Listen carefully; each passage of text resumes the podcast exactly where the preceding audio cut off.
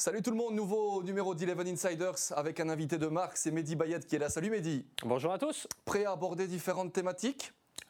À fond. À fond. Bon, ben parce que les supporters sont en tout cas impatients de, de t'entendre. On va parler mercato, de tes supporters justement, du Sporting de Charleroi, du futur, tout ça. C'est tout de suite dans Eleven Insiders.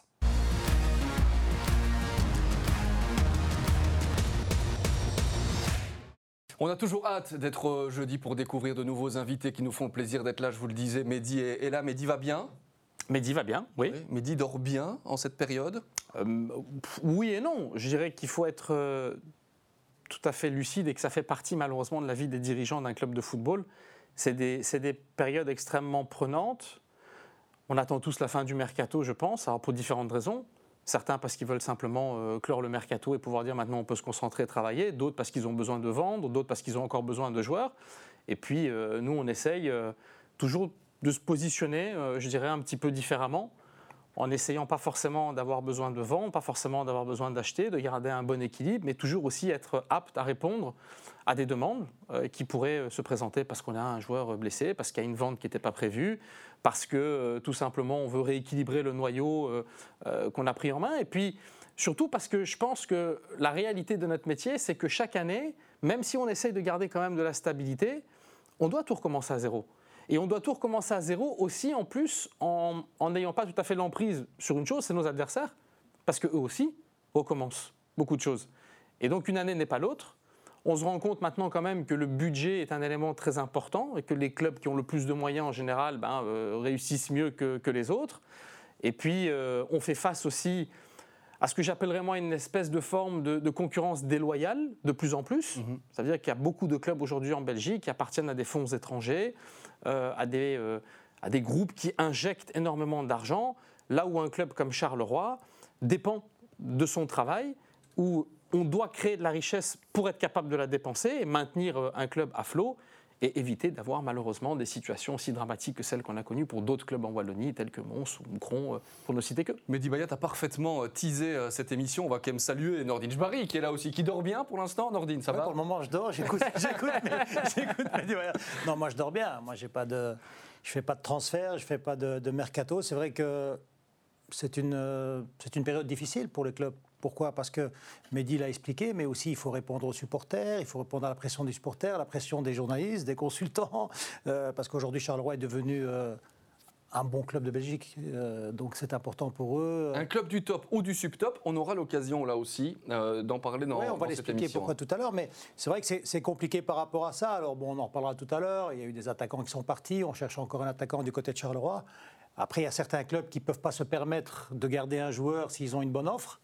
Euh, on parlait du budget des clubs, Mehdi Bayat le faisait. Après, il faut trouver euh, toujours le juste milieu. Alors, ils ont réussi à le faire plusieurs années. Il y a une année un peu moins, une année un peu plus.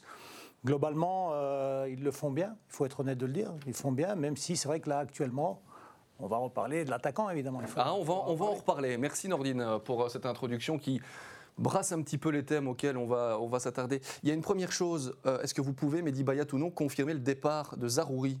Non. Du côté de Burnley Pas au moment où je vous parle en tout cas. Mais il y, a un, il y, a un, intérêt Il y a un intérêt réel, il y a des discussions qui sont en cours, il y a une volonté de la part du, joueur évidemment aussi euh, de partir. Il n'est pas dans le groupe pour le match de demain contre Bruges Non, c'est une décision du coach euh, et je pense qu'elle est, elle est justifiée pour la bonne et simple raison qu'on ne joue pas un match contre le club de Bruges avec, euh, je dirais tout simplement, quelqu'un qui risquerait de ne pas avoir la tête à 100% sur le terrain.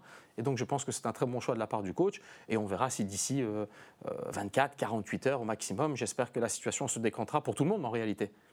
On est parti dans, cette émission avec notre séquence Google Me. C'est la séquence un petit peu euh, fil rouge qui nous amènera tout au long de, l'émission à travers ces différentes thématiques. Euh, Mehdi Bayat, Google Me, bah, ça veut tout dire. Vous tapez votre nom dans la barre de recherche et vous voyez les résultats. Est-ce que ça vous arrive de le faire ou est-ce que vous avez quelqu'un qui se charge de venir vous rapporter ce qui se dit sur vous?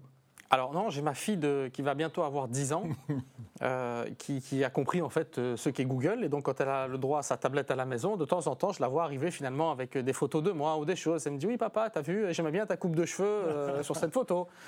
non, évidemment qu'on a un département communication qui, qui, a la responsabilité, je dirais, de gérer le flux de tout ce qui se passe sur les réseaux sociaux. C'est pas simplement aujourd'hui Google, c'est une multitude de choses aujourd'hui qui prend de plus en plus de poids, d'impact, et même dans la vie de vous, consultants ou journalistes. Ça veut dire qu'il y a énormément d'informations qui circulent. J'ai à certains moments des journalistes, des fois, qui me contactent en me disant Mais j'ai lu sur un forum de supporters que tel joueur risquait de venir à Charleroi. Je dis Mais enfin, si tu vas commencer à chercher tes informations sur les forums des supporters, on a un sérieux problème. Mais le problème, c'est que c'est ça la réalité. C'est qu'aujourd'hui, il y a tellement d'informations qui circulent, on a tellement envie d'être le premier à avoir l'information que des fois, ça peut même pousser certains à commettre des erreurs. On l'a déjà vu d'ailleurs euh, dernièrement encore. Donc vous, tapez Mehdi Bayat dans Google, ça ne vous arrive pas Si, euh, ça m'est arrivé justement il n'y a pas longtemps encore une fois, j'étais chez mon coiffeur et je voulais aussi lui montrer euh, quelle était la bonne coupe. La bonne coupe de cheveux et donc Google m'aide pour cela. Mais en dehors de ça, surtout pour me googler moi-même, je vois pas trop l'utilité. Bon, nous en tout cas, on a fait l'exercice naturellement et les différentes thématiques nous permettront de pouvoir en débattre. les premiers articles sur lesquels on est tombé, c'est Mehdi Bayat lance un appel aux supporters. J'aimerais, disiez-vous, voir nos joueurs célébrer nos buts sur les grillages. Article du soir du 20 août dernier. On pouvait y lire également Charleroi doit retrouver l'osmose avec son public. C'était dans Sud Info il y a trois semaines. Ça nous amène au premier thème. Le rapport avec vos supporters, on voulait démarrer par là parce que de l'extérieur, on a l'impression que c'est peut-être le plus important, ce qui brûle peut-être un peu le plus. Euh, la situation, elle n'est pas idéale, Mehdi, pour l'instant. Alors, la situation avec mes supporters n'est pas idéale, mais elle est le fruit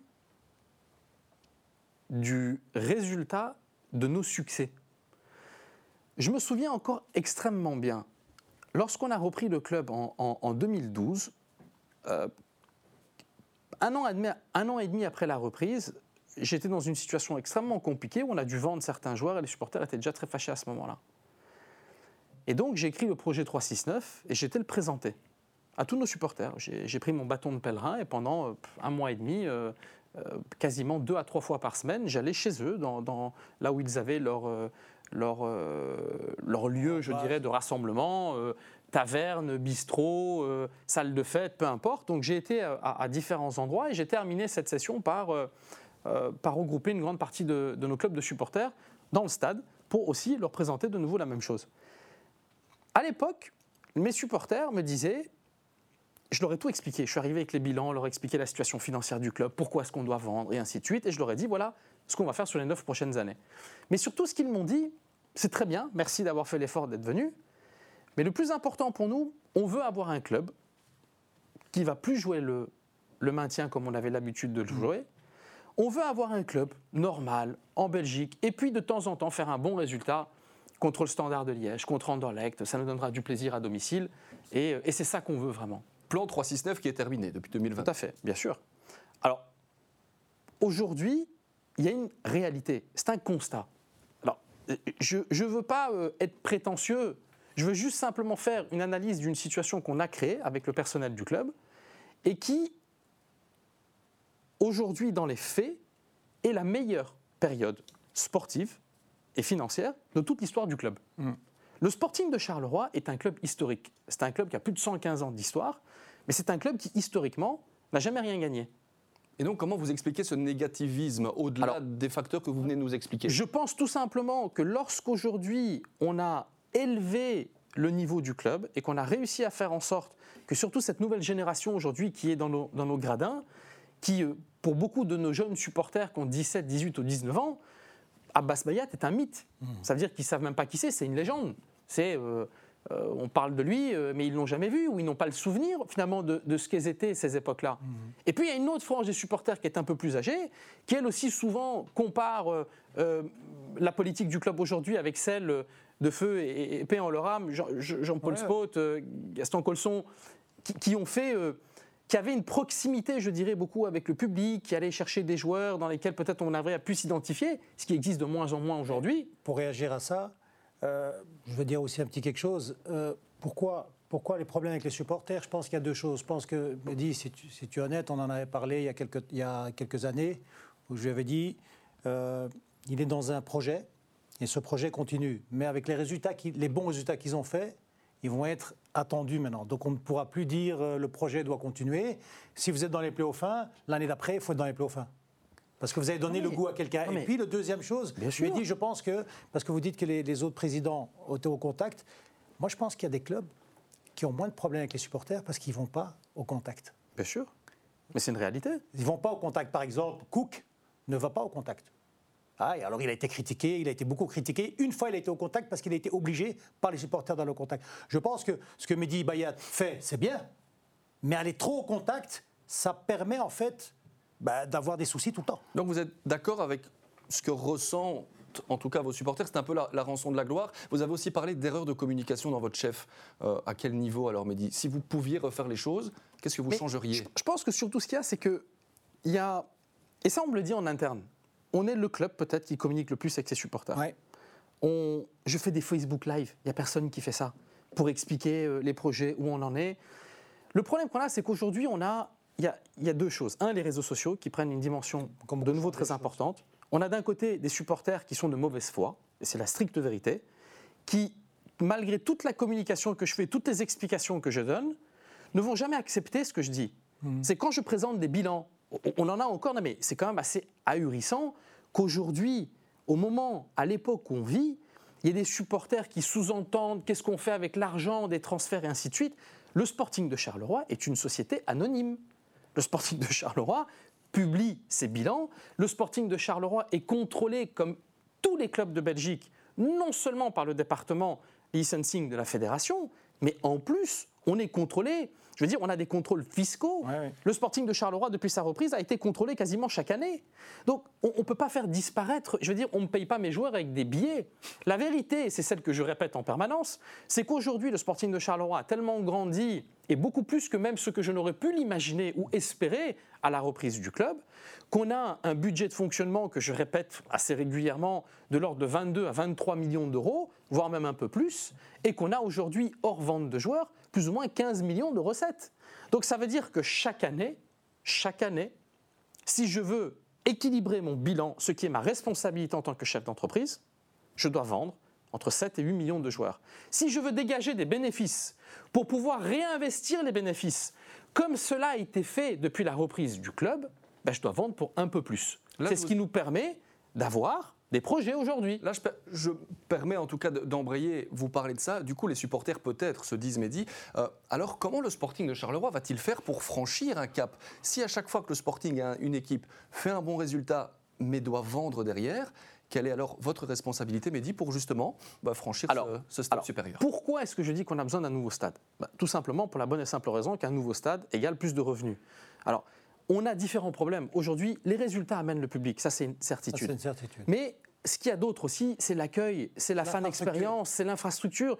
Aujourd'hui, on a rénové la tribune 1 principale, donc les VIP extérieurs, nos sièges business On est sold out à l'année. La tribune 4, notre COP, était sold out à l'année depuis des années jusqu'à maintenant. On a eu un peu de mal, mais elle va l'être euh, assez rapidement. Et puis notre tribune 3, qui est la tribune familiale, elle est exécrable. On n'a pas envie d'aller là-bas. Moi, j'aurais pas envie d'aller avec mes enfants là-bas.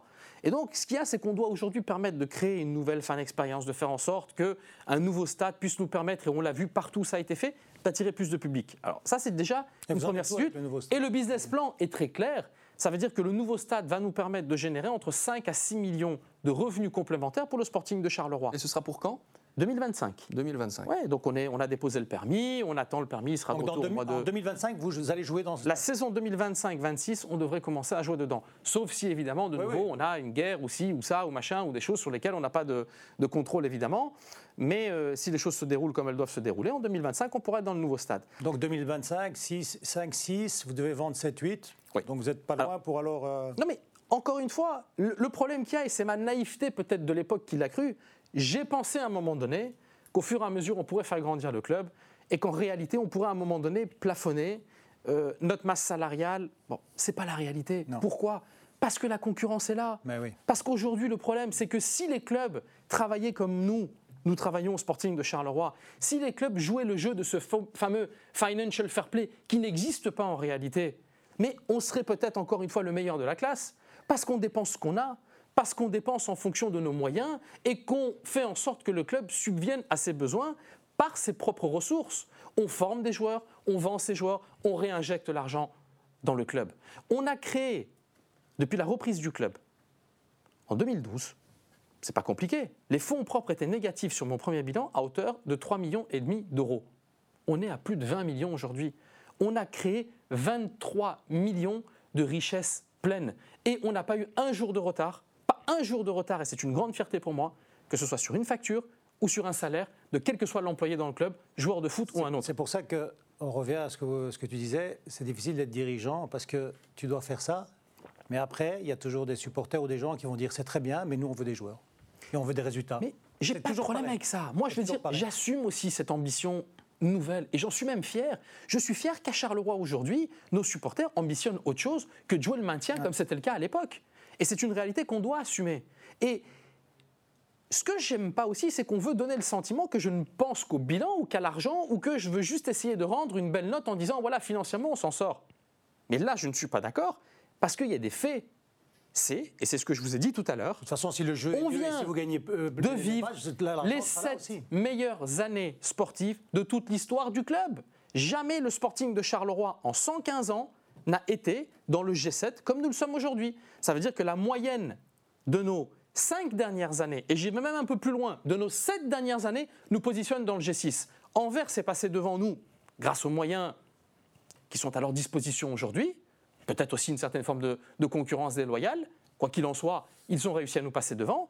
Mais sur les sept dernières années, on est la sixième meilleure équipe de Belgique. Est-ce que les supporters vont devoir, Mehdi, attendre 2025-2026 et le nouveau stade pour peut-être gagner un trophée? C'est comme ça qu'ils en Mais parlent aujourd'hui. le Il faut rester réaliste, bien sûr, on est d'accord. Le problème qu'on a, c'est qu'aujourd'hui, malheureusement, à contre-coeur, ça va devenir de plus en plus compliqué pour un club comme Charleroi de pouvoir être champion.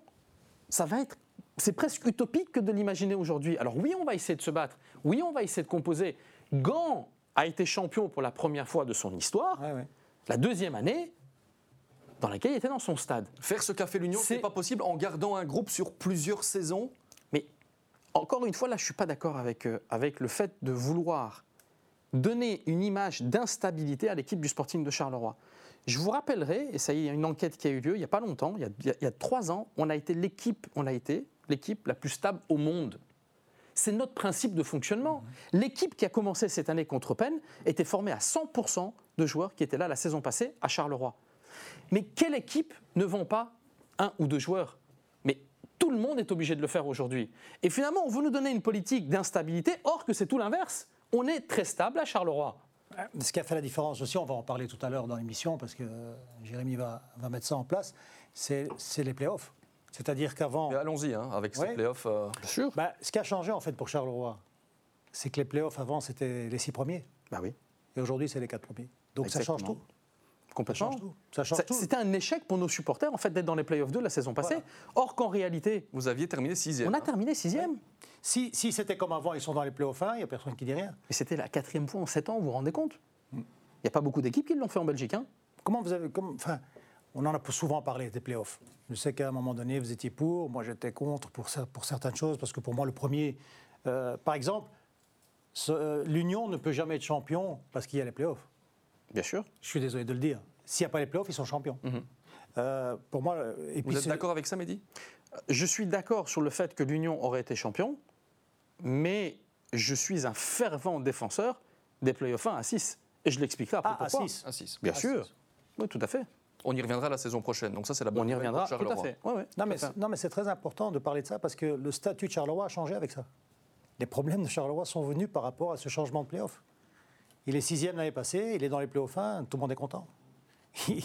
À 4, c'est c'est très compliqué. Non, mais c'est vrai, ça a changé ça, alors que, bon, il connaît quand même un peu l'administration ici dans le football belge. Et donc, c'est- vous êtes pour les playoffs, tu es pour les playoffs, et c'est compliqué, ça change tout. On parle du mercato dans un instant, mais j'aimerais encore réagir sur une question de fan qui a été euh, posée en rapport aussi avec, avec ce stade. Euh, Mehdi, certains nous disent sur Twitter, n'est-ce pas mieux d'avoir 10 000 personnes avec des places à 12-15 euros euh, plutôt que 4 500, comme on l'a vu ces dernières semaines, avec des abonnés et des places à 21 euros, de manière assez concise euh, Est-ce que vous aviez une Si, réponse à apporter j'ai- beaucoup de réponses à apporter. Moi-même, j'ai beaucoup d'idées. Mais aujourd'hui, on a toute une équipe commerciale qui travaille au Sporting de Charleroi. Il faut respecter le travail qui est fait aussi sur ce côté. Il y a, deux réalités. Un, euh, les places au, stade du pays de Charleroi sont, sont partie des moins chères du pays. Nos abonnements sont parmi les plus démocratiques du pays. Il y a plusieurs réalités aujourd'hui. Ce n'est pas que le prix. Euh, il y a plusieurs facteurs qui font qu'aujourd'hui, il manque des supporters. Un, la première chose qu'il y a, on doit effectivement avoir des résultats sportifs. Quand on va recommencer à rejouer de nouveau le haut du classement, naturellement, le public reviendra. Deuxièmement, il faut avoir un stade accueillant, il faut avoir un stade où on a envie d'y aller. Lorsqu'on a vu ce buzz avec ce, ce supporter, Carolo d'ailleurs, de l'Union Saint-Gilloise, Ouais. qui va au bar, au bar, au bar, mais c'est exceptionnel parce que c'est ça aussi qu'on a envie de vivre. Ça veut dire que c'est un petit peu le le modèle décousu de ce que est devenu le sport aux États-Unis. Aujourd'hui, c'est devenu un moment où les gens se retrouvent, s'amusent, partagent des émotions. Mais le prix des places, Mehdi, pour y revenir, ça c'est Oui. la question du supporter. Oui, évidemment qu'il a, euh, on doit, on doit avoir des prix démocratiques. Et il a tout à fait raison, mathématiquement, évidemment qu'on a intérêt à vendre euh, 10 000 places à 12 que plutôt que d'en vendre 1000 euh, à 20. Mais évidemment, Et qu'est-ce qui vous empêche de le faire là pour l'instant? Ben, rien. Mais je ne suis pas tout à fait d'accord avec lui. Je vous dis, on a déjà parmi les prix les moins chers du pays. Encore une fois, on voit souvent en fait des communications qui, pour moi, ne sont pas tout à fait justes. Alors, soit je suis déphasé par rapport à la réalité de ce que mes équipes mettent en place à Charleroi, mais je sais que dernièrement, on avait voulu augmenter les tarifs pour différentes raisons. Puis on a eu une réunion avec, avec les supporters où moi je suis arrivé, j'ai pris le papier et j'ai tout euh, barré et je suis, je suis revenu à des prix cohérents. Il faut savoir qu'aujourd'hui, même ne serait-ce qu'en termes d'image, mais on a tout intérêt à avoir plus de monde. Moi, je préférais même finalement avoir un stade rempli gratuitement que de ne pas avoir du monde dans mon stade. Pourquoi? Parce que c'est pas ce qui nous permet de vivre aujourd'hui. C'est pas le public qui nous permet de vivre aujourd'hui. En réalité, aujourd'hui, le Sporting de Charleroi a tout d'un grand club, sauf les avantages. Le public ne nous suit pas. Et les infrastructures. À Liège aujourd'hui, et les infrastructures, à Liège aujourd'hui, malgré les mauvais résultats, ils sont quand même 19 ou 20 000 abonnés. Et ils sont là. C'est quoi le potentiel supporter de Charleroi? Vous l'avez estimé à combien? Il y a le nouveau stade qui arrive bientôt, mais le potentiel. Bah, écoutez- Certains disent, de toute façon, à Charleroi, on mettra jamais plus que 7000 personnes. Non, mais enfin, c'est- Non, c'est- c'est déjà un, Charleroi, euh, que ça plaise ou pas, est la première ville francophone de Belgique. Je l'ai souvent répété, et j'ai l'impression que ça gêne, mais c'est la vérité. C'est démographique, c'est comme ça. Donc ça, Charleroi, intramuros, c'est plus de 200 000 habitants, et c'est la première ville francophone de Belgique. Le grand Charleroi aujourd'hui, ce qu'on appelle Charleroi Métropole, c'est presque 600 000 habitants. Donc si on n'est pas capable, euh, dans une zone de chalandise comme celle-là, de faire en sorte de trouver du public pour remplir un nouveau stade qui sera flambant neuf et beau et avec une belle fan expérience à créer autour, sincèrement, c'est qu'on a un sérieux problème. Alors évidemment, le résultat est important, mais c'est une réalité, c'est un Mais le fait. stade, honnêtement, le stade fait beaucoup. Parce que, et si je parle même pas de Charleroi, là, je parle du football belge. On l'a vu avec Quand, Gand. hein, voilà, quand vous voyez du- les, les- les clubs, euh, les, les stades à l'étranger, euh, c'est propre. Même les toilettes sont propres. C'est- Non, mais voilà, il y a des toilettes ici dans le championnat belge, c'est pas propre.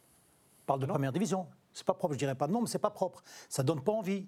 Donc ça, c'est important. Donc effectivement, quand on a, il y a beaucoup de gens qui disaient ça. Ouais, mais un grand, un grand stade ici en Belgique, on remplit pas. C'est faux. Si on donne, si c'est, si c'est agréable, si, euh, si c'est propre, si c'est fonctionnel, si, euh, si tout marche bien avec, les, avec son équipe et le club, bien sûr, je suis sûr et certain qu'il y a plus de monde. Alors, je- bon, moi, je n'ai pas, j'ai pas calculé le nombre de personnes qui pourraient revenir en plus. Hein. Ce n'est pas le Real Madrid non plus, Charleroi. Il n'y a pas 100 000 personnes qui vont arriver. Mais on a- Mais il y a quand même. En plus, on n'a pas de avis, concurrence, parce que c'est ça que je veux dire, dans notre zone de chalandise, on n'a pas de concurrence. Donc l'objectif, c'est 20 000 avec le nouveau stade? Bien sûr, évidemment. Très bien. Ouais. C'est noté, Mehdi Bayat, en tout cas par rapport à cette réaction. Quant au futur stade également, on va parler du, du mercato. Vous allez être sold out contre le club de Bruges ou pas? Non, Non? Non, non, non, malheureusement pas. Non, on ne sera pas sold out. Mais bon, dans, dans la capacité actuelle du stade dans lequel on est, euh, euh, la, la capacité maximale est atteinte à 13 000, 13 500 places. Donc je pense qu'on sera malheureusement euh, pff, 9 000, 9 000. peut-être 10 000, oui. En tout cas, nous, on y sera. Ce sera à vivre, bien sûr, euh, ce vendredi 20h15, prise d'antenne pour ce euh, Charleroi Club de Bruges. Le mercato. Dans cette barre euh, Google, on a tapé évidemment Mercato Charleroi. On a vu Vakun Bayo revient sur son départ de Charleroi, c'était il, y a- il y a quelques jours. On a vu aussi le départ de Nicholson, assure la santé financière du club. C'était les propos d'un certain Mehdi Bayat. Nordine, je commence avec vous.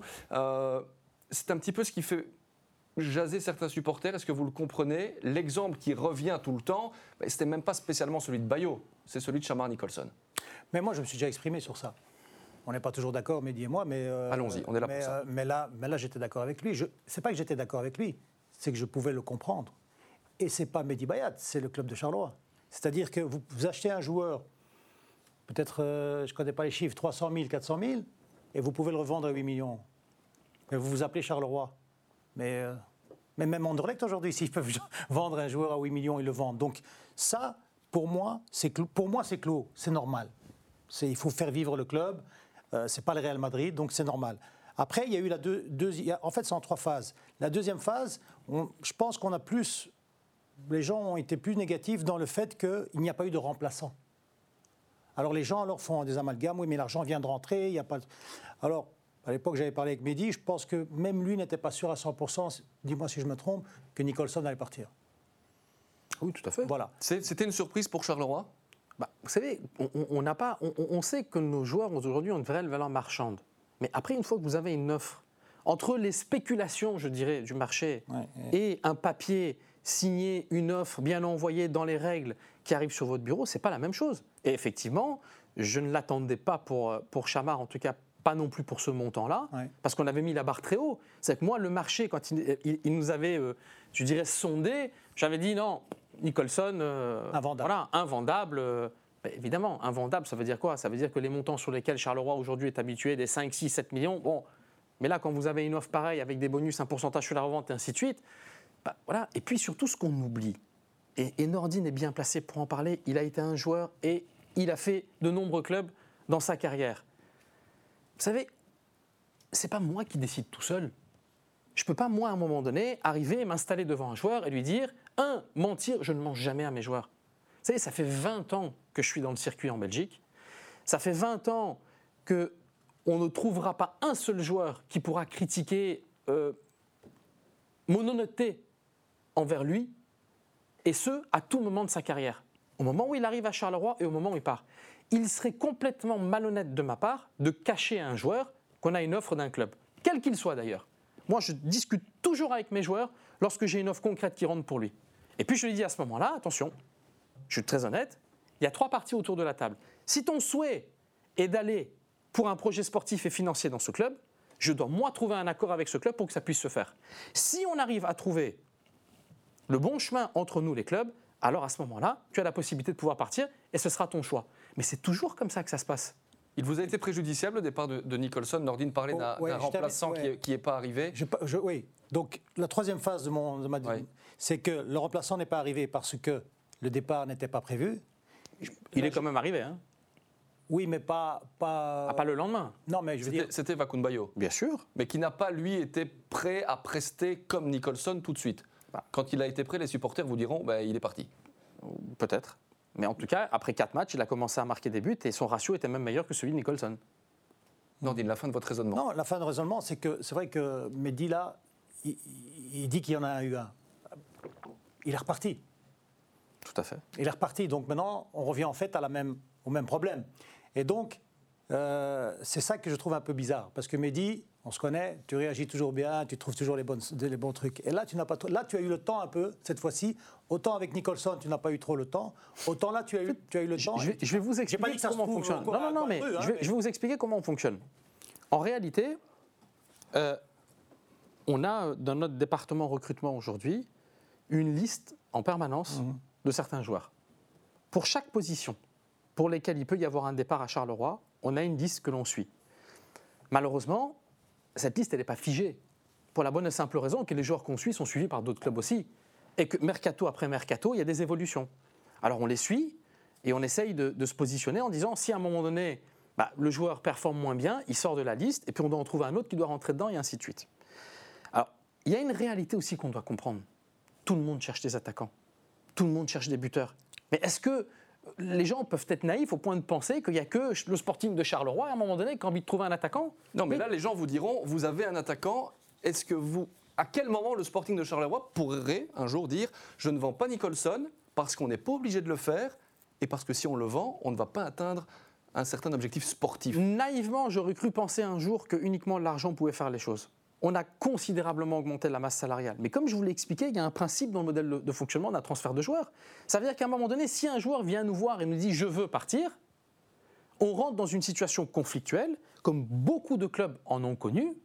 Et surtout, la seule chose qu'il y a, c'est le respect qu'on peut avoir par rapport à des critères que l'on fixe avec eux. Donc eux voulaient partir. C'est des humains. Bayo, Nicholson voulaient partir. Mais sincèrement, quand, Nicholson aujourd'hui, qui est un garçon qui a quitté sa Jamaïque natale pour aller à Domzal, en Slovénie, et que Charleroi a été le chercher là-bas, et qu'au fur et à mesure de sa carrière, il a eu une augmentation salariale.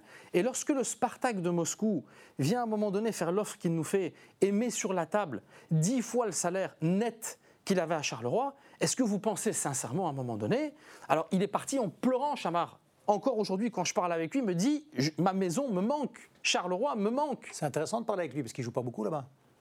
Il, Et la si. situation est difficile hein, en Russie, on rappelle. Non, oui, oui, mais non, il joue, il joue, il joue ses matchs. C'est que là, simplement, vu qu'il a été, euh, mais c'est un peu le même problème qu'il y a eu avec nous, c'est qu'il était en fait euh, avec la sélection jamaïcaine D'accord. et que donc il a eu du retard au niveau de la préparation, mais il va très vite retrouver sa place euh, dans Non, l'équipe. Je me suis dit, s'il joue pas, peut-être qu'il peut Non, revenir. non, non, non, non, non, non, non, non, non, mais même c'est même pas ça. Mais même moi, je prendrais même pas le risque de le faire venir parce que je pourrais jamais payer le salaire qu'il a là-bas et je lui conseillerais vivement de, de rester là-bas parce qu'il y a aussi une réalité financière dans, ce, dans, dans, dans, dans le projet pour lequel il a été là-bas. Mais c'est ça aussi certaines réalités auxquelles euh, on, doit être lucide. Moi, je peux pas à un moment donné, sauf si je mets un pistolet sur la tempe d'un joueur et que je lui dis voilà, maintenant tu n'as pas le choix, tu restes à Charleroi. Si à un moment donné sa volonté est vraiment de partir et que le club qui le veut met le prix qu'on a déterminé sur sa tête, parce qu'il faut aussi être réaliste. Mais j'ai le même problème quand moi je veux recruter des joueurs. Moi, quand je veux recruter un joueur, des fois j'appelle un club, et maintenant en plus le problème qu'on a, c'est que je dois même à chaque fois essayer de me positionner jusqu'au dernier moment, parce que Charleroi est devenu un club extrêmement réputé en Europe pour son flair d'aller trouver des joueurs, et donc tout de suite les clubs aujourd'hui, lorsqu'ils discutent avec moi et qu'ils savent que c'est Charleroi, les prix sont plus les mêmes. C'est tout de suite, il y a une augmentation de prix, les négociations deviennent très compliquées. Et moi, je les rappelle à la réalité en leur disant, messieurs, je sais ce que c'est, je sais les contraintes que j'ai avec mes joueurs, mais vous devez avoir les mêmes que moi alors dans ce cas-ci. Parce que quand moi, je veux recruter un joueur qui est inconnu au bataillon dans un pays qui est encore, je dirais, peut-être même au niveau du coefficient plus petit que la Belgique, et que je dois batailler parce qu'à un moment donné, le club non, mais c'est Charleroi, il faut leur vendre plus cher. bah, c'est exactement le même problème qu'on a. Mais le joueur dit quoi à ce moment-là? Il va se battre avec le dirigeant de son autre club en disant non, moi je vais aller à Charleroi parce que j'ai envie d'être le prochain Victor Osimhen. C'est pour ça que vous allez chercher du côté de l'Iran? C'est pour ça que je vais, c'est pour ça que je vais chercher en Iran, c'est pour ça que je vais chercher en Slovénie, c'est pour ça que je vais chercher dans les divisions inférieures. C'est pour ça que moi je dois me battre avec mes moyens. Je dois être plus malin, plus smart que les autres, qui eux ont peut-être la possibilité de payer des valeurs sûres qui vont répondre tout de suite le lendemain, mais qui pour moi ne correspondent pas à mon business model. C'est tout. C'est pour ça qu'aujourd'hui, quand euh, euh, Anvers décide à un moment donné d'aller chercher un joueur, bah, il appuie sur un bouton, il va chercher le joueur, il a la possibilité de le faire. Je n'ai pas la possibilité de le faire. Je respecte des beaucoup. salaires, mettre des gros non mais je respecte beaucoup aussi, par exemple, le club de Bruges, qui a réussi à, à créer aujourd'hui un modèle économique, mais c'est le fruit de son travail. Le club de Bruges aujourd'hui peut payer des transferts à 10, 12 millions et payer des salaires exorbitants, mais c'est le fruit de son travail. Surtout en refuser. Refuser une, euh, une offre d'un joueur à 15 millions. De le laisser sûr. partir, je veux dire. Évidemment. C'est ça leur force. Mais on voit aussi que ça crée des problèmes. hein. Bien sûr. Même à Bruges, hein. on voit qu'à certains moments, quand on a certains joueurs bien connus de notre championnat qui savent qu'il y a des propositions pour eux, ça crée quand même des situations tendues et conflictuelles qui doivent aussi réparer. Et donc c'est ça aussi qu'il faut comprendre. C'est une réalité aujourd'hui économique. Le marché du football n'est plus le même qu'avant. Ça n'a rien à voir. Et malheureusement, j'ai eu la naïveté de croire à un moment donné que j'allais augmenter la masse salariale et que j'aurais beaucoup plus de facilité. Oui, j'ai plus de facilité. J'ai plus de facilité à, à jongler sur les territoires sur lesquels aujourd'hui des clubs de même niveau que moi en Belgique par exemple, s'ils vont vouloir venir chercher un joueur à moi, au niveau salarial, il y aura une augmentation de 20 ou 30 sur mes cadres qui sont aujourd'hui très bien payés. Mais donc pour l'instant, Mehdi, en conclusion de ce euh, sujet mercato, de cette thématique mercato, si les supporters qui écoutent euh, cette émission euh, vous disent encore, mais donc ça veut dire que l'histoire va se répéter à chaque fois, si on a notre meilleur joueur qui même au mois de décembre reçoit une belle offre, il partira. Charleroi, pour l'instant, est obligé, si le joueur est, est- est obligé et, et a envie aussi. Je pense que, vous savez, il y a beaucoup d'émotionnel dans le football. Ce que peut-être, en tout cas, j'ose espérer que mes supporters me reprochent, c'est plus d'anticipation. Ça veut dire qu'ils disent, on comprend le business model. Mais ce qu'on voudrait, effectivement, c'est qu'on soit capable de remplacer tout de suite un joueur par la même qualité. Et j'espère qu'un jour, on aura suffisamment de moyens que pour se positionner peut-être à une échelle encore un peu plus haute que sur laquelle on est aujourd'hui. Parce que c'est ce que je disais aussi, on a tendance à oublier que Charleroi n'a jamais autant dépensé dans les transferts de toute son histoire. Jamais. Moi, à l'époque, quand j'ai commencé à la reprise du club en 2012, j'allais chercher que des joueurs libres, parce que je n'avais pas les moyens, même de payer autre chose que des joueurs libres. Aujourd'hui, on paye des transferts. Alors, ce n'est pas des montants euh, à 5-6 millions, mais on paye pour des transferts comme jamais je n'aurais pu l'imaginer à l'époque. Donc, le club va continuer à grandir, et j'ose espérer qu'on sera encore meilleur dans notre anticipation, et surtout qu'on pourra se positionner sur des joueurs qui apporteront peut-être finalement ce que nos supporters attendent avant tout, c'est de dire on a envie d'avoir une équipe compétitive et on n'a pas envie de prendre le risque que le départ d'un joueur puisse malheureusement nous contraindre à ne pas jouer pour les quatre premières places. Parce que peut-être si Chamar Nicholson était resté à Charleroi, on aurait peut-être pu être dans le top 4. C'est quoi Je pour toi une pas. équipe compétitive à Charleroi? Aujourd'hui, Charleroi, a une équipe pour se positionner entre la sixième et la neuvième place. C'est son rang aujourd'hui en Belgique. Et si on arrive à faire un peu mieux, avec un peu de chance, avec un brin de folie, avec un, brin de quelque chose comme l'a vécu peut-être l'Union, on pourra rentrer dans le top 4. Voilà, ça c'est la réalité aujourd'hui du Sporting de Charleroi. Et je serais malhonnête de faire croire aux gens qu'on va jouer pour être champion. Parce qu'aujourd'hui, avec la concurrence qu'on a, c'est beaucoup trop compliqué. Pour la, la suite, on parlait beaucoup de, de mercato, mais le meilleur mercato du Sporting de Charleroi, c'est peut-être aussi ces jeunes. Et ça, c'est l'une des nouveautés. Vous insistez depuis quelques mois, en tout cas là- là-dessus. Il y a notamment votre équipe de jeunes, la Zebra Elite, qui a gagné son premier match en division 1 amateur hier. Oui. Euh, la jeunesse, vous avez envie de placer des jeunes dans le noyau A, un ou deux par, euh, par saison? Il y a Entello, Mehdi, qui, est- qui est arrivé du, du Standard. Quel est le, le message déjà autour, de, autour d'Entello On ne va pas parler que de lui. Donc il quitte le Standard, il vient à Charleroi. Il est dans l'équipe U23. L'objectif, c'est de le faire jouer avec les A. Et si oui, dans combien de temps? Le plus rapidement possible, évidemment. Bien sûr que cette- ce projet que j'ai soutenu avec ma casquette de, de président de fédération, d'administrateur à la Pro League, c'est tellement important pour le football belge qu'aujourd'hui, nos meilleurs jeunes puissent évoluer en 1B, en 1 national, en 2 national. C'était absolument nécessaire de pouvoir Ouais, permettre à ces jeunes de jouer contre des hommes. C'est la meilleure manière de pouvoir les mettre en Comme ils faisaient en France depuis longtemps. l'évidence. avec la- Mais bien sûr, comme c'est fait partout. Alors aujourd'hui, le projet pour Michel Tello et pour tous les autres, c'est un, de les faire grandir, de leur apporter la maturité et l'expérience nécessaires dans un très jeune âge, et faire en sorte que lorsqu'ils arrivent dans le noyau pro, ils ne fassent pas tâche et qu'ils soient réellement en concurrence avec d'autres. C'est exactement ce qui s'est passé avec Kuba, Tchatchoua. Jackson Chachua, Martin Wazinski, Mehdi Boukamir et d'autres qui sont en train aujourd'hui de préparer le terrain pour arriver. Mais aussi pourquoi? Parce qu'aujourd'hui, le plus gros transfert du Sporting de Charleroi, c'est mon école des jeunes. Budget de fonctionnement de l'école des jeunes aujourd'hui, 2,3 millions d'euros par an. C'est mon plus gros transfert. C'est plus même que la section féminine, ça, du coup, maintenant. mais mais ça n'a rien à voir. Non, mais c'est pour Non, mais avoir c'est- un c'est- ordre on est- d'idée. non, Pour mais avoir un ordre C'est d'idée. pas compliqué. J'en discutais avec, euh, avec mon ami Eddie Cordier de Zult Wargame. C'est le double du budget de fonctionnement de l'école des jeunes de Zult Wargame. Alors aujourd'hui, mon école des jeunes se classe aussi dans le top 8 belge. On est là, on a de plus en plus de joueurs qui sont sélectionnés dans les sélections nationales, de plus en plus. On a de plus en plus de sollicitations pour eux. Et les mais joueurs ne partent plus. et nos gens ne partent plus parce qu'on les met sous contrat. Parce qu'à 15 ans ou 16 ans, on les met sous contrat. Ouais. On n'a pas le choix. C'est pour ça qu'on est, on est, on est en train de se positionner aussi sur ce secteur-là. À l'époque, on ne pouvait pas le faire. Est-ce que c'est pas arrivé trop tard, Mehdi? Et j'aimerais bien avoir la réaction de Nordine aussi Bah, par rapport à ça. C'est arrivé trop tard. Moi, là, je parle pas de Charleroi, je parle en, en règle euh, générale. ici, par rapport au Sporting de non, mais Charleroi et son équipe D'abord, en règle générale, ça fait longtemps qu'on dit ça, oui, ça fait longtemps qu'on dit que les jeunes, bien sûr, Anderlecht a connu ça euh, avec Lukaku, par exemple. Bien sûr, moi j'ai connu une époque où les jeunes ne jouaient pas. J'ai connu une époque où même, euh, voilà, être sur le banc, c'était déjà être magnifique. Parce qu'il y avait des Luc Nilis, il y avait, euh, il y avait tous, tous des joueurs comme ça, des- même des Johnny Bosman qui, qui étaient hollandais. Mais euh, aujourd'hui, c'est vrai qu'on est dans une période où les jeunes déjà ont plus de chances à jouer, mais il faut les encadrer. Pour les encadrer, encadrer c'est les structures, c'est le budget, c'est les entraîneurs, c'est la philosophie. La philosophie de l'école des jeunes. Parce que ce n'est pas juste des entraîneurs, la philosophie. La philosophie euh, Genk, par exemple, a une belle philosophie d'école des jeunes, où ils basent beaucoup de choses sur, sur la technique, sur le 1 contre 1, sur le... Et, on voit leur jeu à, à Mais contrairement ans, à mais toutes ces équipes aujourd'hui, la force qu'on a aussi, c'est que Edward Steele s'est adapté à ce que le club aussi veut mettre en place. Et qu'aujourd'hui, c'est le, le seul entraîneur, en tout cas euh, depuis très très longtemps, je ne parle pas d'il y a 40 ans, mais en tout cas sur les, les- les années modernes de l'histoire du club, c'est le seul entraîneur qui, à certains moments, a eu quatre jeunes formés dans notre centre de formation qui étaient sur le terrain. Mehdi, je n'oublie pas ma question. Est-ce que Charleroi aurait dû commencer à investir sur ces jeunes un petit peu plus tôt? Mais Est-ce que ça, c'est aurait- l'un de vos regrets, par Mais exemple on n'aurait pas pu le faire. Très bien. On n'avait pas les moyens de le faire. Aujourd'hui, on peut le faire parce qu'on se donne les moyens de le faire. Mais à l'époque, je n'avais pas l'argent pour le faire. Mais aujourd'hui, on investit massivement dans notre formation des jeunes parce qu'on peut le faire. Mais encore une fois, c'est toujours le même euh, carrousel. Dans, nos frais de fonctionnement que je vous ai dit, dans le budget de 20, 22, 23 millions, mais il y a ces 2 millions, il y a 10% qui va à l'école des jeunes, mais on doit les assumer, on doit pouvoir les payer.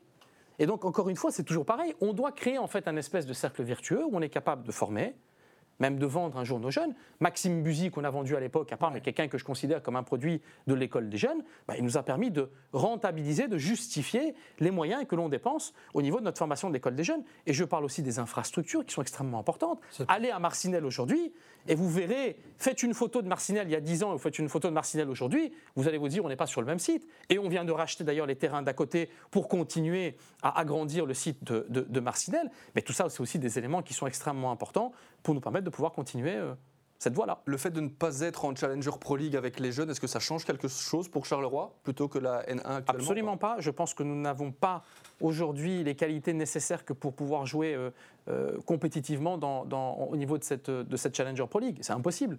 Euh, je suis très content par contre d'être en, en 1 national, c'est notre niveau. C'est-à-dire que c'est un niveau parfait pour l'apprentissage qu'on veut donner à nos joueurs. C'est des gamins, on a des gamins de 16, 17, 18 ans qui sont là. Euh, c'est pour moi le fait de pouvoir se confronter à des hommes, la meilleure école. Et puis ensuite, quand ils sont bons, bah, ils viennent intégrer directement le noyau de toute façon, plus haut, c'est pas toujours des jeunes qu'on met. Hein. On va chercher des joueurs de l'extérieur pour un petit peu renforcer cette équipe. Bien sûr. Anderlecht a été chercher Hubert, Hubert donc euh, c'est pas un jeune d'Anderlecht. Vous voyez ce que je veux dire? On rappelle qu'ils ont droit aussi à un joueur hein, expérimenté. Non, mais, ils ont le droit de le faire. Vous avez raison de le rappeler. mais on avait le droit aussi d'en avoir un, par exemple. Et à un moment donné, euh, j'avais contacté euh, Christophe Diandi parce qu'il me paraissait être ah quelqu'un qui avait, euh, voilà, c'est quelqu'un de la maison qu'on aime beaucoup.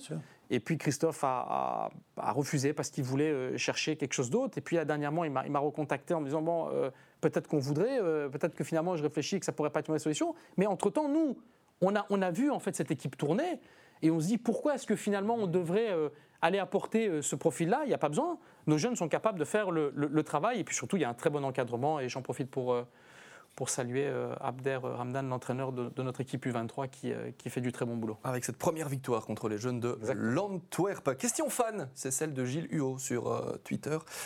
non sans humour, Mehdi, mais elle nous a séduite cette, cette, question. De quoi on vous la pose? Mehdi et la Croquis Cup dans tout ça, c'est pour quand déjà? Et puis deuxième partie de question, vous êtes plutôt andalouse ou samouraï sur la mitraillette de Poulicroc Vous répondez à la première partie ou à la deuxième au choix? Bah, je dirais la deuxième, elle est plus simple. Euh, on va partir pour l'Andalouse. Hein. Le polycroc, ça vous plaît ou pas? Mm, non, pas vraiment, mais enfin bon. Vous êtes plutôt quoi comme spécialité là Après un match par exemple, quand il est vraiment tard euh? Vous savez, nous on a Robert Lafrite à Charleroi. Hein, donc euh, Donc c'est ces petites euh, frites avec, des petites boulettes sauce tomate et justement cette sauce andalouse dessus, là je peux vous dire que c'est quelque chose qu'il faut absolument aller goûter. Costaud, hein costaud. Ah oui, ça reste sur l'estomac, ça c'est certain. C'est noté. Et la croquis cup et la croquis cup, euh, vous savez, c'est... Ça reste sur l'estomac aussi. Mais oui, parce que j'ai évidemment tellement voulu, euh, alors je l'ai dit, je l'ai annoncé publiquement, j'ai tout essayé, j'ai motivé mes, mes, mes, joueurs depuis des années avec des primes complètement délirantes, pensant que peut-être ça pourrait changer quelque chose.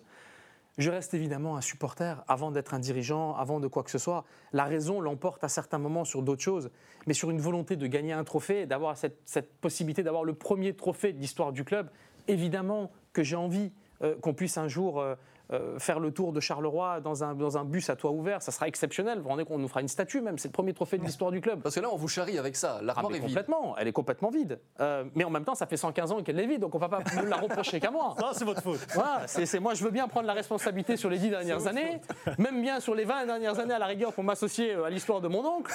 Mais, mais bon, par contre, les 100, les 100 d'avant, c'est pas moi.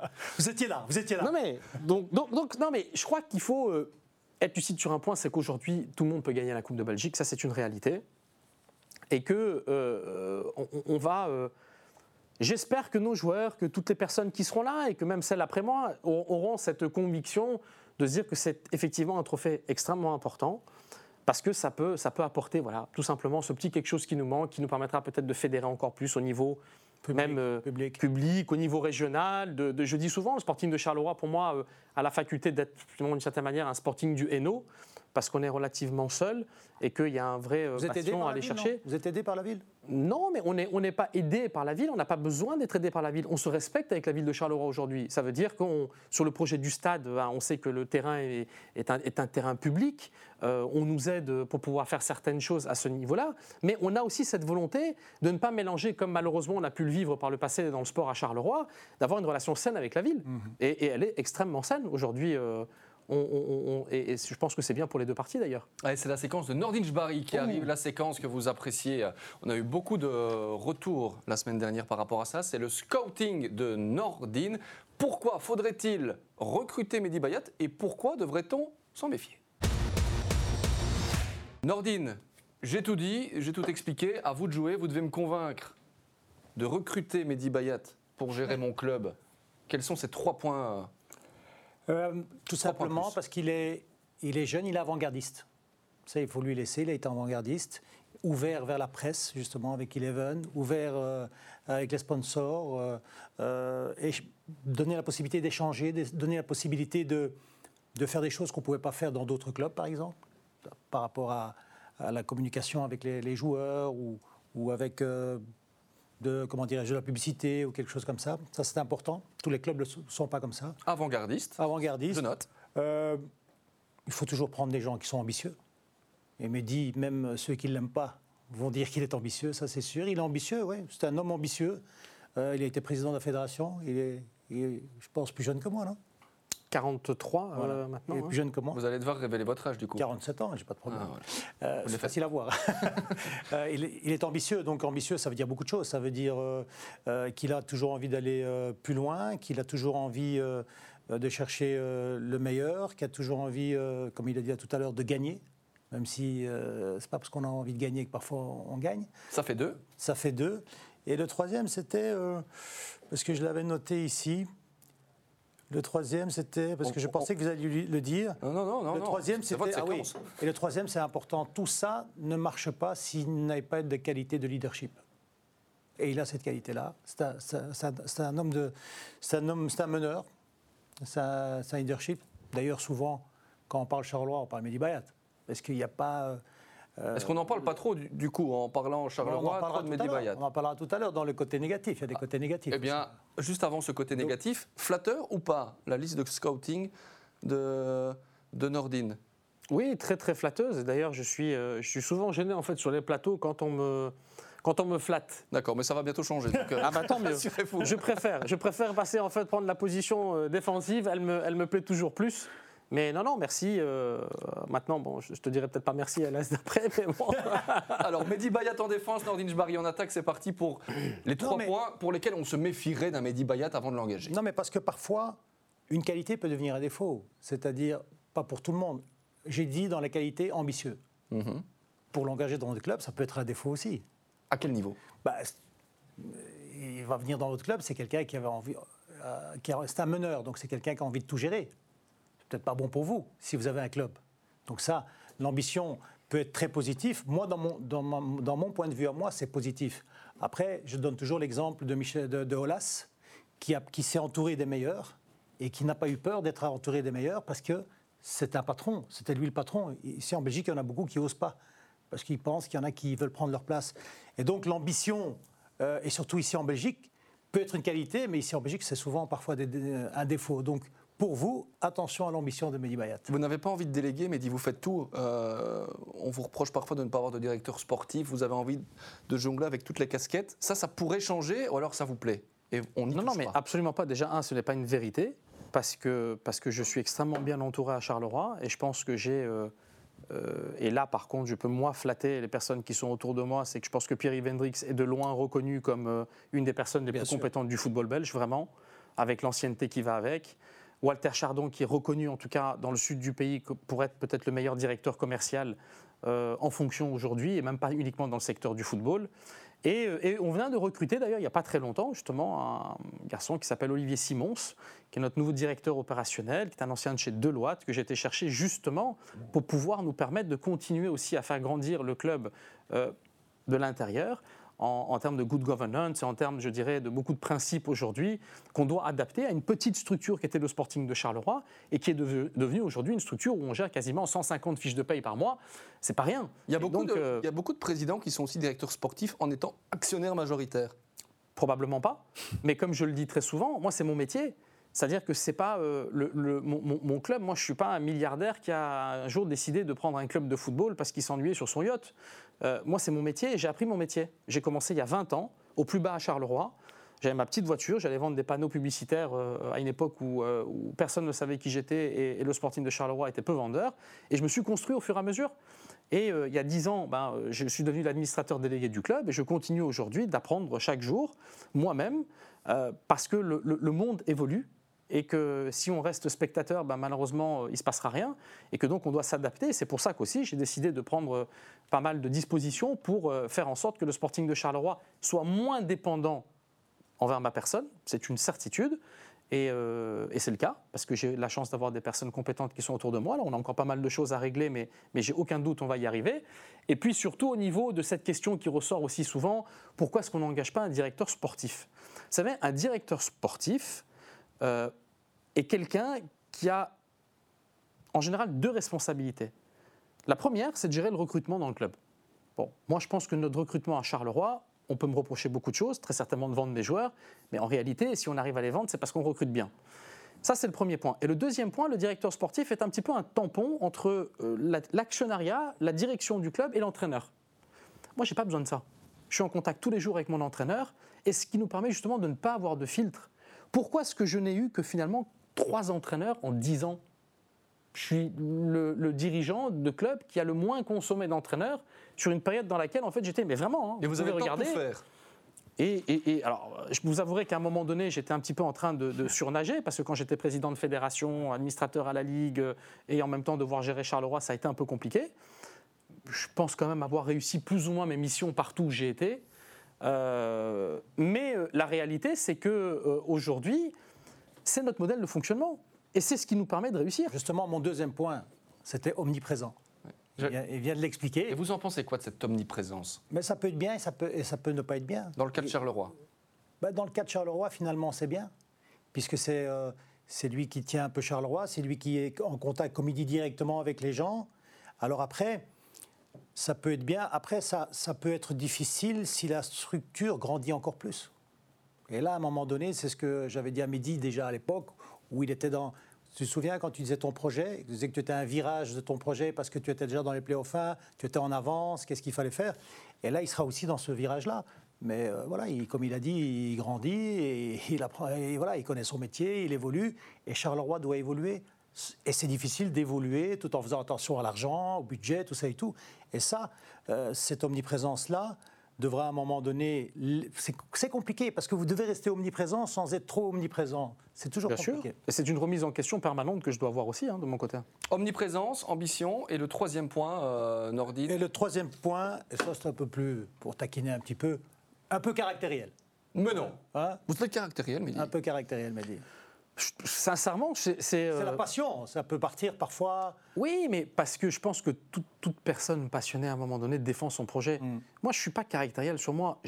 J'assume pleinement les attaques directes qui me visent. Par contre, là où je sors euh, c'est quand on attaque mon club. Mm. Quand on attaque mon club ou ma ville. Ça, c'est deux choses sur lesquelles je suis. Euh, je, deviens peut-être un peu émotionnel. Tes joueurs mes joueurs, voilà, c'est mon club, ça veut dire voilà, mon, personnel, mes joueurs, euh, tout ce qui touche de près ou de loin le Sporting de Charleroi, évidemment, je peux devenir émotionnel, et tout ce qui touche la ville de Charleroi, parce qu'aussi c'est ma ville d'adoption, c'est la ville qui m'a accueilli il y, a, 20 ans, euh, et, d'ailleurs je vois aujourd'hui tout le, positif aussi, et tous les nombreux projets aujourd'hui qui, naissent à Charleroi me font réellement plaisir. Moi qui ai dû défendre à de nombreuses reprises sur les 20 dernières années Charleroi, à l'extérieur notamment et surtout en Flandre. Une, une dernière question qui n'était pas prévue. Ah bon, euh, vous êtes comme ça. Je vais rajouter un truc. Tu as dit, tu as grandi, tu... Par rapport à tout ce qui s'est passé, ton historique, il y aurait un truc à changer ou, euh, ou encore une étape à franchir, qui sait? Oui, ou un non, mais je veux dire, par rapport à l'image, euh, Mehdi Bayat, un truc à changer ou un truc où tu te dis non, pas du tout, c'est pas moi qui dois changer ou... Non, je crois que, tu sais, moi, moi j'essaie toujours d'être juste. pourquoi? Parce que, encore une fois, je répète, ça fait 20 ans que je suis là. Mhm. Ça fait 20 ans que je navigue dans le circuit du football belge. Ça fait 20 ans que j'ai eu très peu d'ennemis. Et en général, quand j'ai eu des ennemis, c'était peut-être pas ricochet, parce que c'était même pas moi qui étais la cible prioritaire, c'était d'autres personnes. Mais, euh, mais j'ai toujours été, euh, je dirais, celui que je suis. Et, j'essaye d'être juste. J'essaie d'être correct avec tout le monde. J'essaie toujours d'être franc, de dire les vérités que j'ai, euh, mais que ce soit à tout le monde. Et, je respecte aussi le travail des uns et des autres. Je pense que c'est comme ça qu'on arrive à, à tenir aussi longtemps. Et encore une fois, c'est ce qu'on disait tout à l'heure, j'ai été élu à la présidence de la Fédération belge de football à 40 ans, en étant le premier non-belge de toute l'histoire euh, du football belge. Et j'ai été élu à cette fonction. Les gens qui m'ont élu à cette fonction, c'est qu'ils m'ont fait confiance. Mhm. Et, j'ai toujours essayé aussi, même euh, pendant que j'étais président de fédération, de faire très attention parce que c'était très difficile pour moi. Je savais qu'en permanence, on allait m'attendre avec une hache ouais, pour me taper dessus et dire Ah, attention, il a fait ci ou il a fait ça. Finalement, on n'a pas pu non plus me reprocher grand-chose pendant toute la période où j'étais aussi, euh, où j'occupais cette fonction très importante. Merci pour ce scouting, Nordine. grand plaisir. Je vois un petit peu plus clair si je dois recruter Mehdi Bayat euh, ou non. On va se détendre un peu pour euh, terminer cette émission avec euh, deux petites séquences. Euh, Il y a la séquence Face ID, Face ID qui arrive. Donc on prend votre téléphone, on met votre tête devant, il se déverrouille. Mais que trouve-t-on? Que trouve-t-on? C'est ce que l'on va découvrir. Lorsque l'on déverrouille le portable de Mehdi Bayat, on tombe sur quel fond d'écran, Mehdi? Je peux vous le montrer si vous voulez. hein. Ah, bon, Vous pouvez nous, le- nous le Mais décrire. non, bah, c'est mes filles. D'accord. Vous en avez? Deux. Deux. Oui, Ava et Elia, je leur fais coucou. Je ne sais pas si elles regarderont l'émission ou pas, mais Ava va avoir 10 ans et Elia euh, bientôt euh, 9 là, en, en septembre. Il y a 18 mois d'écart entre Donc, les deux. que des femmes à la maison, c'est pas que des femmes à la football maison. Ah, c'est que des femmes. Mais... euh, Non, mais bizarrement, euh, euh, tout le monde le supporte relativement bien, surtout ma femme, qui est très courageuse. Mais bon, ça fait 17 ans qu'on est ensemble, donc elle s'est un peu habituée. Et, euh, et, et ma plus grande fille, Ava, adore le foot. Ah. Ouais, elle adore le foot. D'ailleurs, ce le- soir, c'est soirée tablette. Vous allez lui permettre de regarder Eleven Insiders. quand même. Exactement. C'est magnifique. Avec Voilà. papa, elle vous montrera peut-être aussi euh, vos, vos différentes coupes. Le dernier appel que vous avez passé, Plus que probablement Pierre-Yves Hendricks. d'accord. Combien vous de fois par jour? Bon, quand je suis pas avec lui dans le bureau, euh, beaucoup de fois. Le dernier message que vous avez envoyé Peut-être le coach Edward Steele, pour lui dire bah, lui parler de ce qui pourrait se passer ou pas passer euh, sur la fin de mercato. Oui. Ou lui Et- proposer un joueur à regarder, par exemple. Et il était content ou pas? Ah bah, j'ai pas encore eu la réponse sur Ego. Vous pouvez regarder si jamais le coach vous a répondu. Donc Zarouri est encore là, pour l'instant, du côté de Charleroi.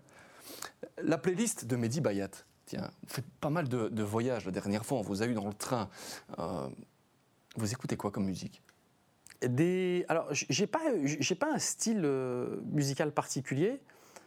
Il y a des moments, en fait. Il y a des moments où j'ai besoin de, de- de m'évader, j'ai besoin de rêver, j'ai besoin de, me sentir poussé. Alors, je suis capable d'écouter tout et n'importe quoi. Euh, et puis, surtout, ce qui est très bien fait aujourd'hui euh, sur les différentes plateformes, elle, vous propose, en fait, vous, cherchez, en fait, un, un- une musique qui vous vient en tête, n'importe quoi.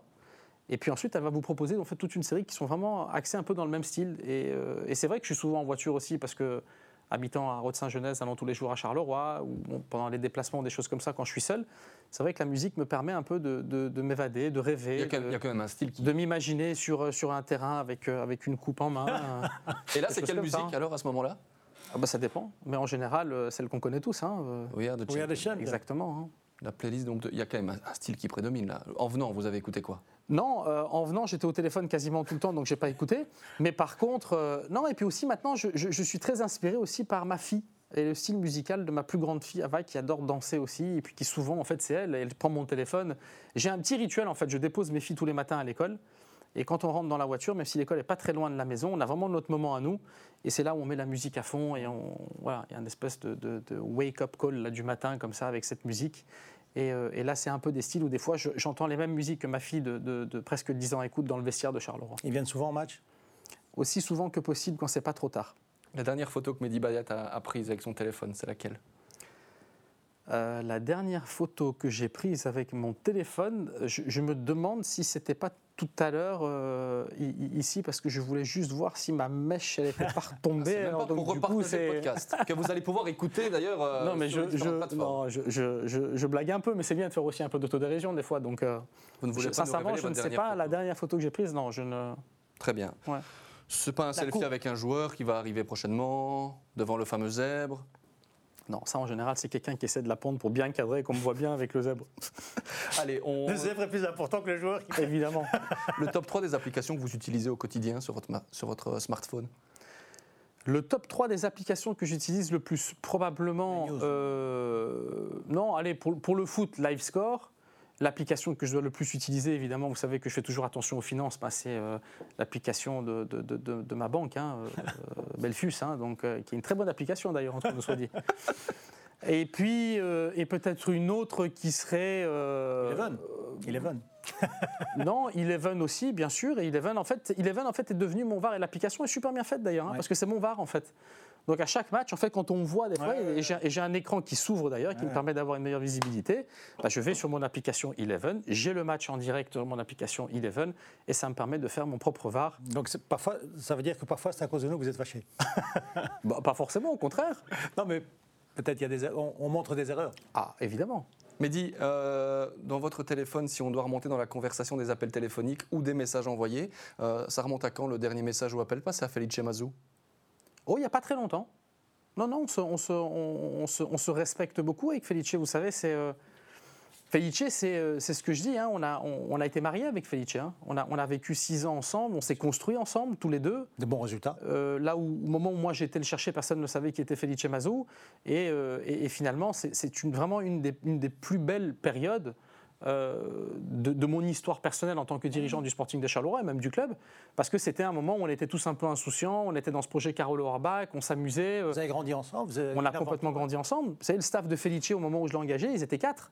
Aujourd'hui, euh, j'en rigole des fois, mais Edouard euh, Steele, a- il y a presque plus de, de- de- de membres dans son staff que de, Que- que que de de joueurs à certains moments. Et vous lui avez dit quoi Felice, c'était simplement pour prendre des nouvelles ou c'était pour le non, féliciter? pour le, le féliciter pour, pour, pour sa réussite. On se parle quand même assez régulièrement, donc euh, c'était évidemment pour le, pour le féliciter pour, euh, pour sa réussite, euh, le féliciter pour sa belle victoire en, en Suisse, à quel point est-ce que c'est important aussi pour les coefficients belges, ouais. Évidemment. et qu'il faut le soutenir évidemment. Ouais. On Et sera là J'espère d'ailleurs le que ce soir, euh, ils gagneront encore. hein. On croise les doigts, bien évidemment. Mehdi Bayat, une toute dernière chose. euh, Certains supporters nous ont dit, mais tiens, Mehdi Bayat, vous parliez de caractériel tout à l'heure. Le dernier gros coup de gueule que vous avez, euh, que vous avez euh, eu J'ai pas vraiment de, de gros coups de gueule. Le- le- la, la seule chose qui, a, qui effectivement euh, touche, c'est qu'évidemment, pour le moment, on, on- on vit une période difficile avec, avec les supporters et j'aimerais tellement pouvoir l'encaisser seul. Mais le problème qu'il y a, c'est que ça rejaillit aussi sur les joueurs, sur les membres du staff, Ouais. sur les membres du personnel. Euh, quand, euh, quand à un moment donné, nos, nos- nos supporters s'en prennent à moi en, en- en disant que, que je ne dépense pas assez ou que ou, bon, des choses qui sont, qui sont négatives, ça donne le sentiment qu'ils non seulement ils ne s'identifient pas aux joueurs qui sont sur le terrain, mais qu'ils ne sont peut-être pas suffisamment bons pour eux. C'est un coup de gueule interne. Et, et donc, finalement, ça, ça me touche parce qu'en réalité, j'aimerais tellement pouvoir, moi, me positionner au milieu et leur dire défoulez-vous sur moi, balancez tout sur moi. Mais, mais tous ceux qui travaillent au quotidien dans le club ne méritent pas ça. Des joueurs, au staff, à toutes les personnes qui font en sorte que. Et donc, c'est vrai que ça, euh, voilà, des fois, ça me. Ça me touche non pas parce que moi-même, évidemment, ça me fait mal humainement parlant. Moi, moi, j'ai envie euh, de, de- de vivre Que en cohésion avec le public et que, content, ouais. et que tout le monde soit content. Malheureusement, je- voilà, c'est des moments un petit peu difficiles à certains moments et surtout par rapport aux autres, ça me gêne. Merci beaucoup, Mehdi Bayat, d'être venu dans Eleven Insiders. Ça nous a fait plaisir de vous recevoir pour pouvoir aussi euh, éclaircir certains points avec les interactions euh, via nos, nos supporters sur Eleven et vos supporters dans, dans le stade. Bon, si d'autres présidents ont envie de venir comme vous s'expliquer et discuter, c'est avec plaisir. Nordine, Une dernière, dernière question. il nous reste qu'il a- 25 Il a secondes avant de devoir quel- couper. qu'un joueur qui allait partir. Est-ce qu'avant le mercato, il y a un joueur qui va arriver, Mehdi, ou pas? Probablement. Voilà. Quel poste? On verra. D'accord. C'était le Joker de Mehdi Bayat à suivre, bien évidemment. On se retrouve jeudi prochain pour un nouveau podcast. D'ici là, portez-vous bien. Ciao, ciao.